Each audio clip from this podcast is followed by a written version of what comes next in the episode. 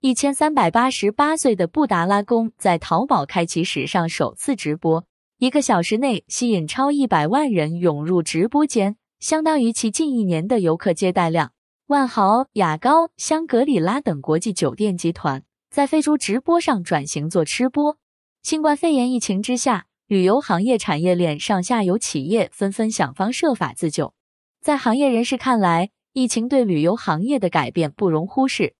企业需要借助这个时机进行变革和提升，适应市场变化。例如，如何满足九零后、零零后的需求，这是整个行业面临的挑战。在全球疫情尚未得到完全控制之前，旅游行业回暖需要信心以及政策的支持。